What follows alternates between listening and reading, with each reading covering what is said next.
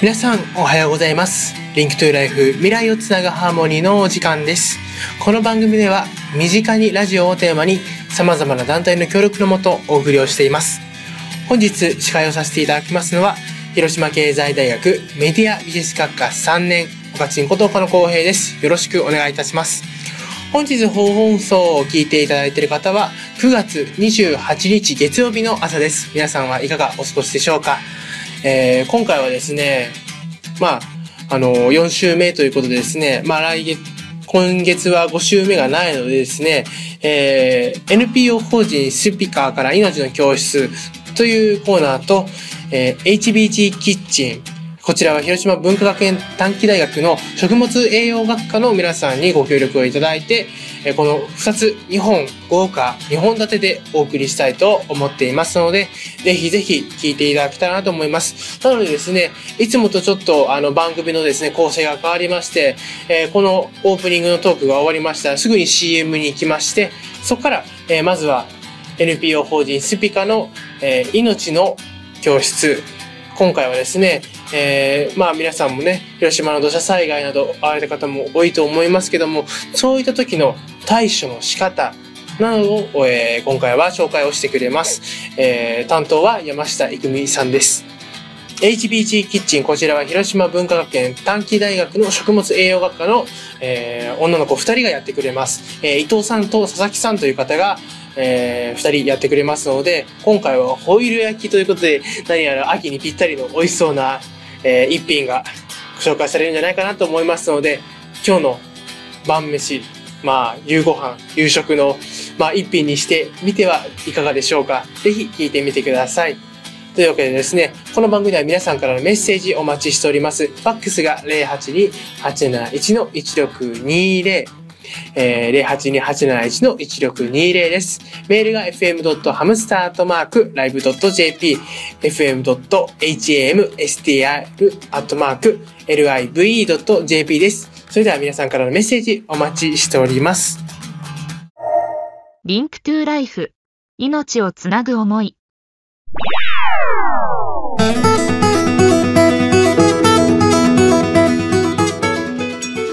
中高生の夢笑顔実現プロジェクトのしんちゃんです。笑顔になるときは可愛いものを見ているときです。 Link to Life。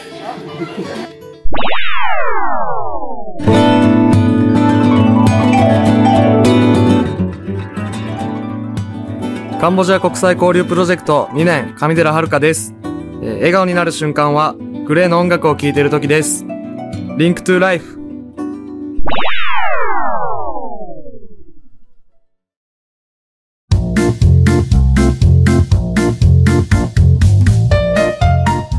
皆さんおはようございます。命の教室を担当します。NPO 法人スピカの山下育美と申します。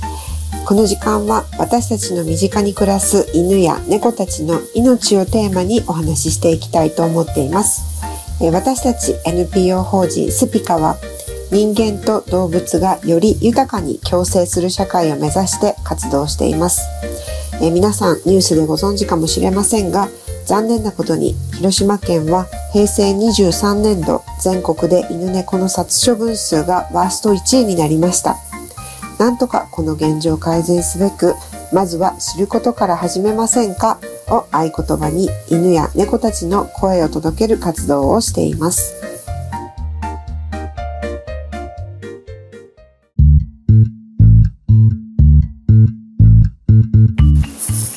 今日のテーマは災害時のペットとの同行避難ということで、えー、同行避難についてお話ししたいと思います。えー、9月10日に起きた栃木県鬼怒川の大洪水について、えー、テレビで報道を見られた方も多いと思います。中でも印象的だったのがあの洪水の中で屋根の上に避難したご夫婦と柴犬の映像ではないでしょうか。えギリギリのところで犬も含め全員救助され、え日本全国が安堵したのではないかと思います。また、えー、昨年8月には広島でも大規模な土砂災害が起きました、えー、ラジオをお聞きの方の中にも特に朝地区は、えー、被害を受けられた方がいらっしゃると思います、えこういった災害が起きた時最も大切なのはもちろん言うまでもなく人命救助です。えですが今多くの家庭で飼育されている犬や猫などのペットは、え多くの場合あの心が通う大切な家族という位置づけになっていると思います。もちろん災害はないに越したことはありませんけれども、えー万が一起きてしまった時私たち人間の安全とともにペットたちについても考えておかなくてはいけません。えー今日は災害時のペットの同行避難について詳しく考えてみたいと思います。えーまずはじめに、えー環境省は災害時にペットとの同行避難を進めているということをご存知でしょうか、えー災害が起きた時にペットを置いてこざるを得なかったという話をよく耳にします。えー国としてもペットを置き去りにせず共に避難するということを進めているんですね、えー自治体によってはまだまだ同行避難の対策が不十分なところがたくさんあると思いますのでぜひ避難の仕方については各自治体へお問い合わせいただければと思います、えーさてこの同行避難という言葉ですけれども、え時々誤解をされてしまうことがあるようです。えー環境省発表のガイドラインによると、えー同行避難の定義は次のようになっています。えー災害発生時に飼い主が飼育しているペットを同行し避難場所まで安全に避難すること同行避難は避難所での人とペットの同居を意味するものではない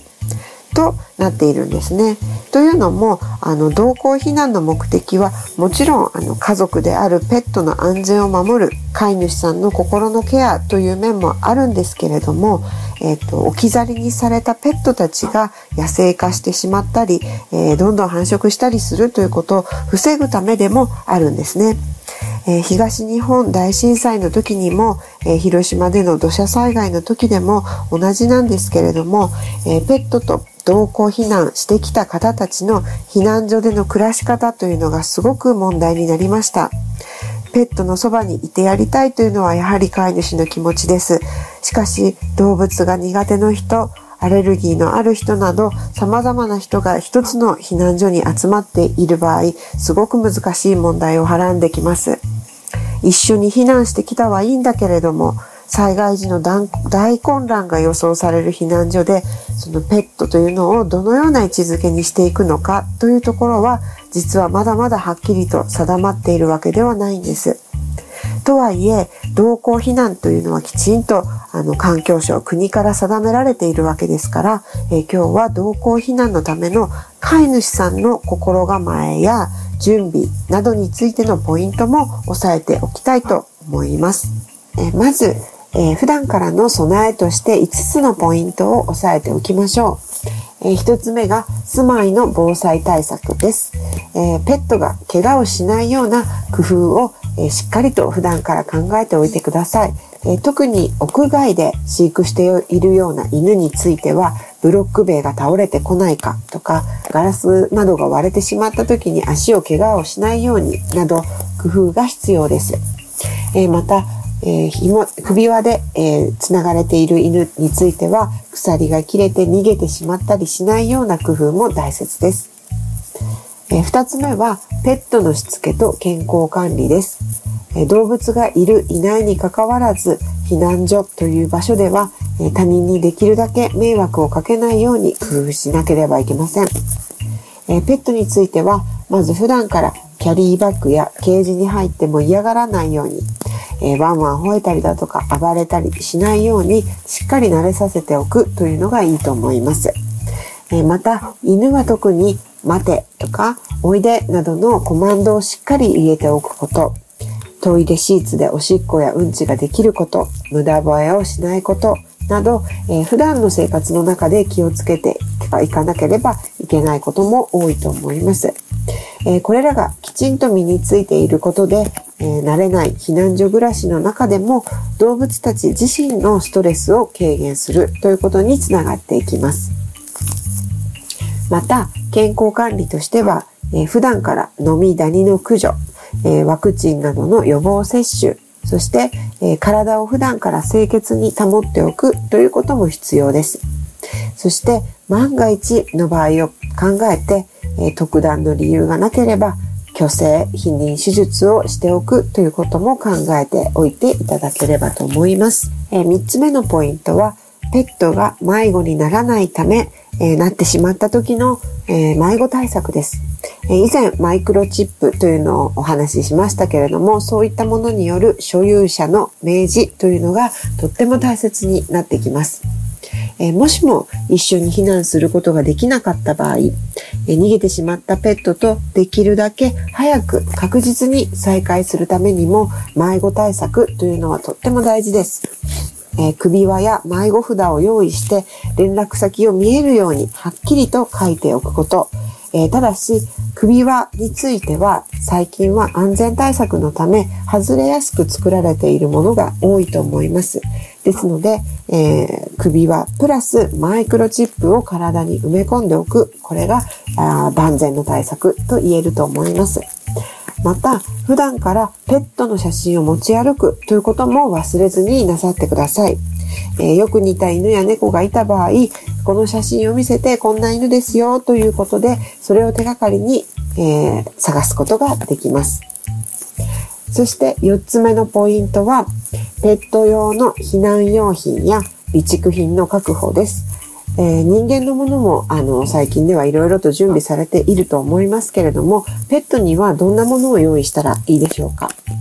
まずは首輪、リード、キャリーバッグというのは絶対に必要なものです。急いで逃げるのに抱きかかえてというようなことがもしかしたらあるかもしれませんけれども、やはりバッグなどはあのとても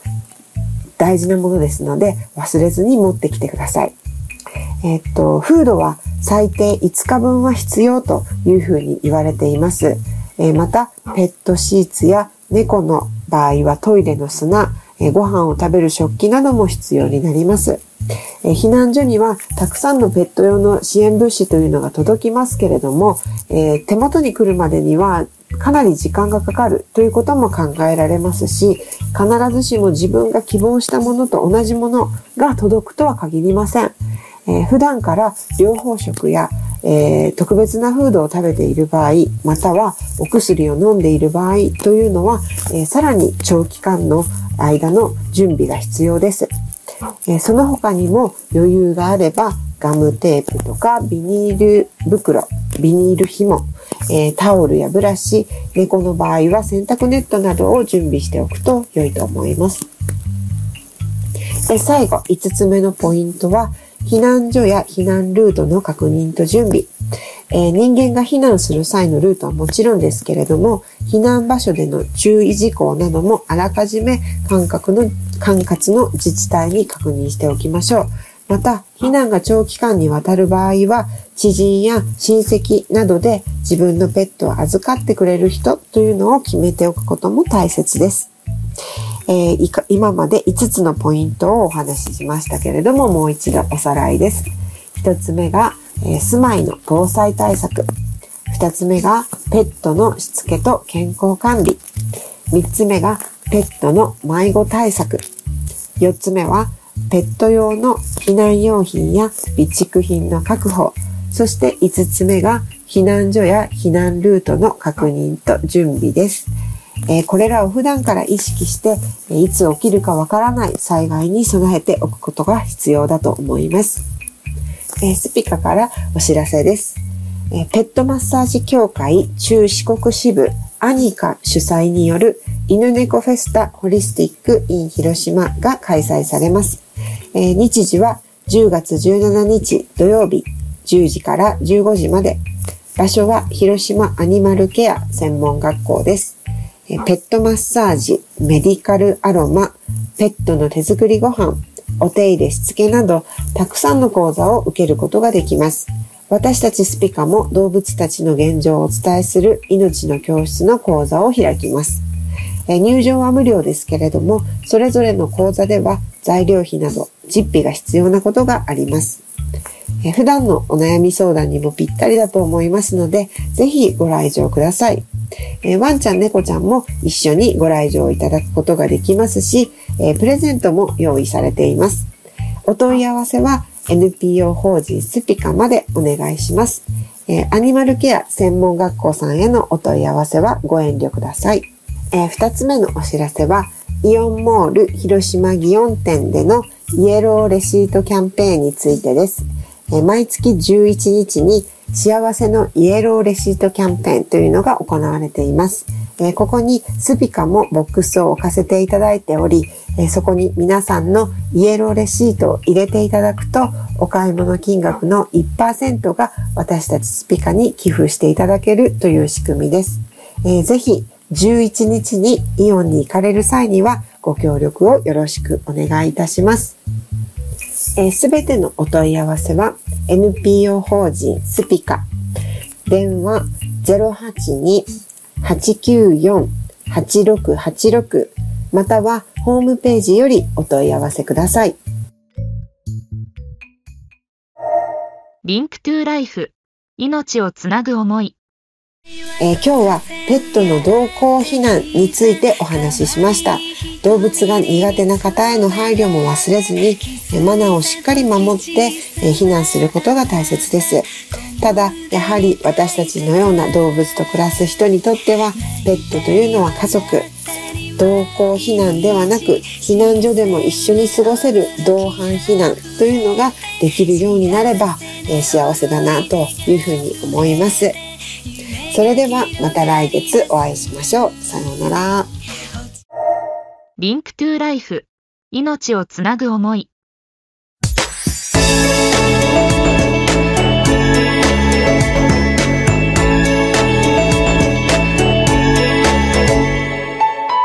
こんにちは。第5回目の放送となります HBD キッチン。広島文化学園短期大学食物栄養学科の伊藤あさみと佐々木あかねです。前回の放送に引き続き簡単で栄養たっぷりレシピを紹介したいと思います。前回は広島のレ広島の塩レモンを使った塩レモン餃子を紹介しました。もし聞き逃した方や作ってみたいと思っていた方がいましたらホームページに詳しくアップされていると思うのでぜひ作ってみてください。今回は前回の放送をまだ聞けてないんだけどいや作ってみてどうだった？うん。餃子はあんまり家で作らないので久々に作って楽しかったし塩レモンって珍しいから、すごい食べてみた時すごい美味しかったです。佐々木さんどうでした、うん、えっと私はあの去年の塩レモン餃子を、まあ、イベントで出したんですけどそのイベントで一応代表者としてやってたのでそのイベントですごいたくさん作ったんで久しぶりに作ってみてあやっぱ美味しいなって思いました。はい。それを皆さんに紹介できたのでよかったなと思います。はい。それでは本題に戻りまして今回は秋の味覚を使った鮭のホイル焼きを紹介したいと思います。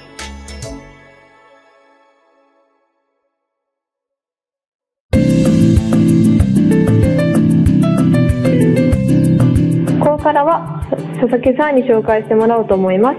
佐々木さんお願いします。はい。でははじめに材料を紹介します。今回は1人分で作っていきたいと思います。鮭の切り身1尾玉ねぎ4分の1個。た人参 20g しめじ 20g えのき 15g 柚子胡椒 2g 水 100cc です。それでは作り方を紹介します。まずはじめに玉ねぎは5センチの長さにスライスし人参も5センチの長さで千切りにしてください。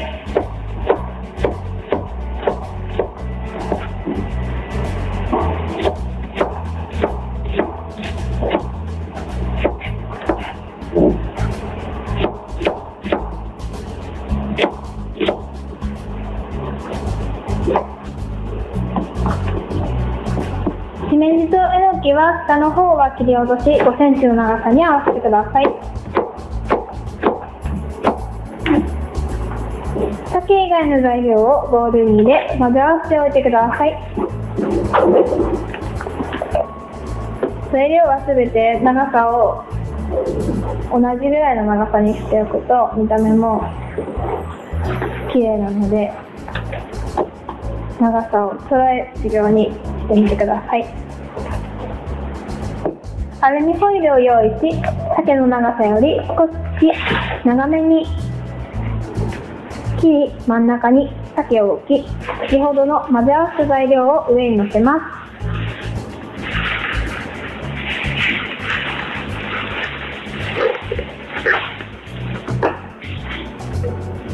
結構野菜がたくさん気になるかなと思うんですけど結構しんなりするので今その生よりかは結構少なく感じるので結構たくさん入れても大丈夫。です最後に柚子胡椒を全体に振りかけて包んでください。これはどうやってアルミホイルはどうやって包むんですか？はい。まず正面の両端を合わせ1センチ幅に2回折ってください。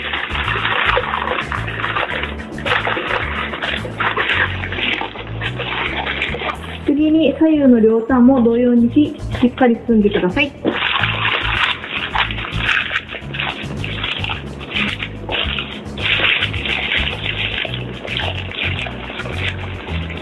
アルミホイルを作る作業は丁寧にやった方がいいんだよね。そうだね。中身が出てくるから。出ないようにしっかり包んでください。はいありがとうございます。ではフライパンを用意してください。水 100cc を入れそこに包んだアルミホイルを入れ蓋をし中火で沸騰させてください沸騰したら弱火で10分程度蒸し焼きにしてください。火を通したら完成です。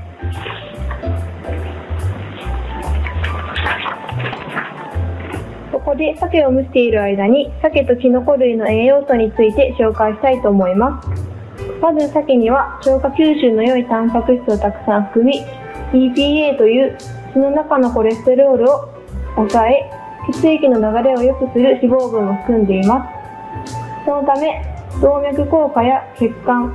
高血圧を予防してくれます。EPA という血の中のコレステロールを抑え血液の流れを良くする脂肪分も含んでいます。そのため動脈硬化や血栓高血圧を予防してくれます。次にキノコ類について紹介します。キノコ類は食物繊維ビタミン B 類ビタミン D2 ミネラルなどの栄養を豊富に含んだ低カロリー食品です。特に食物繊維が多いので便通の改善や体内の有害物質を体の外へ排出する効果があります。そのように簡単かつ栄養を取るにはホイル焼きがおすすめです。ホイル焼きのメリットは包んで焼くため包んで焼くため旨味や香りを逃さない。少ない量で調理できるのでヘルシーに仕上がる。野菜をたくさん取れるなど様々なメリットがあります。今回は柚子胡椒を使って作りましたがお子さんには刺激が強いと思うので柚子ポン酢などに変えていろんな味付けにしてみてください。はい。えっと今回のこの柚子胡椒にしたのは前回あ前回じゃないわ。えっと先先週ぐらいにこのホイル焼きを作るって決めて5種類ぐらいの味で試作をしたんだけどなんで柚子胡椒にしたんだっけ？そう柚子胡椒はあんまりない味付けだし試作をして食べてみた時に魚の臭みもなかったし意外と柚子胡椒って辛いのかなと思ったんですけど意外とそこまで辛くなくて食べやすくて美味しかったのでこの柚子胡椒にしました、うん。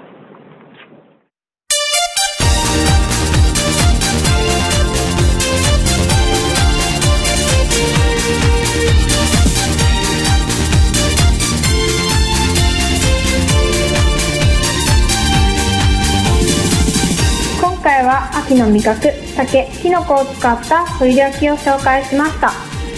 3時間で簡単にでき、いろいろな味付けができるので、ぜひ作ってみてください。それではまた来月も聞いてみてください。さよなら。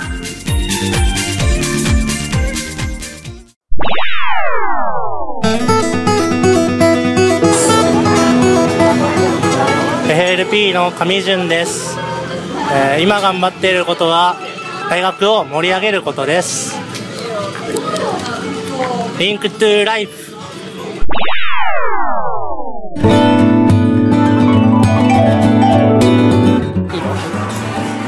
中高生の夢笑顔実現プロジェクトの太田祐一です。今頑張っていることは、不登校生の生徒さんを笑顔にすることです。 Link to Life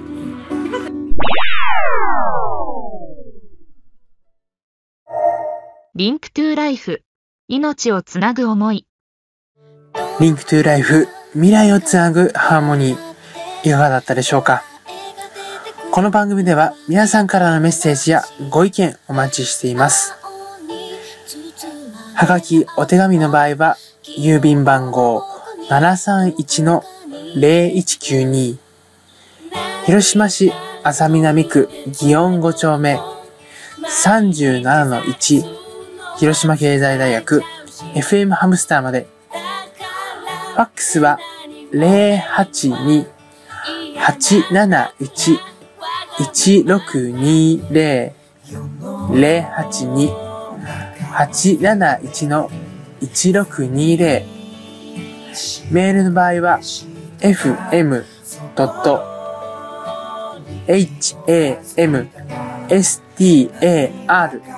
アットマーク